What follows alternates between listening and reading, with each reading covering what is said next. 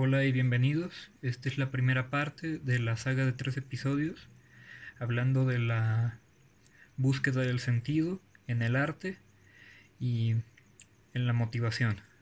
Entonces, ese es el primer capítulo. Se titula Sarte. El infierno son los otros. El infierno son los otros es una declaración de Jean-Paul Sartre en su novela Sin salida, la cita se ha adaptado como el eslogan de los introvertidos y una forma amable de describir el disgusto o incomodidades que sentimos al interactuar con personas conflictivas o que nos molestan. Y también cumple el cliché de un hombre solitario sentado en un café odiando la vida y echando raíces.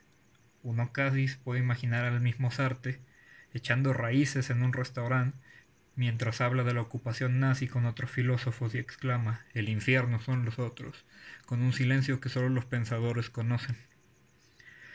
Pero ¿qué significa de verdad?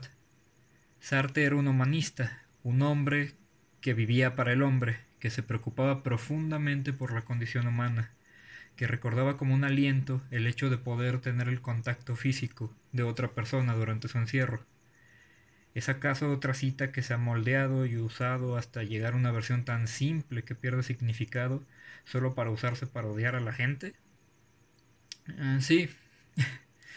Sartre pide que imaginemos una linda mañana.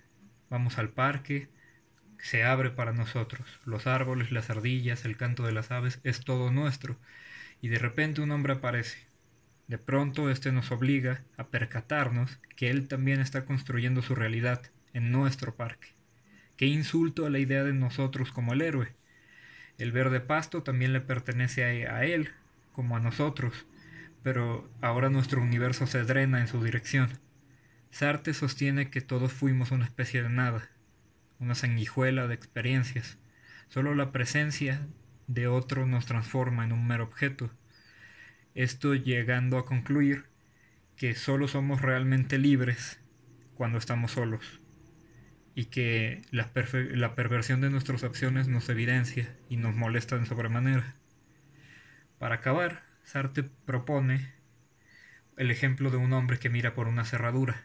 Morbosamente vemos todos por la cerradura, absorbiendo lo que vemos, disfrutándolo.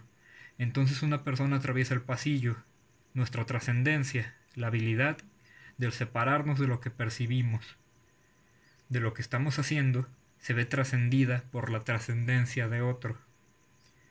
Hace un momento éramos libres y ahora alguien nos restringe la idea de lo que somos.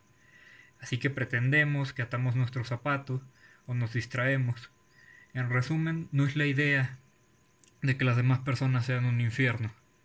Es la idea de cuando morimos estamos atrapados en las interpretaciones de otros acerca de nosotros. Cuando morimos ya no podemos fingir que nos atamos los agujetos.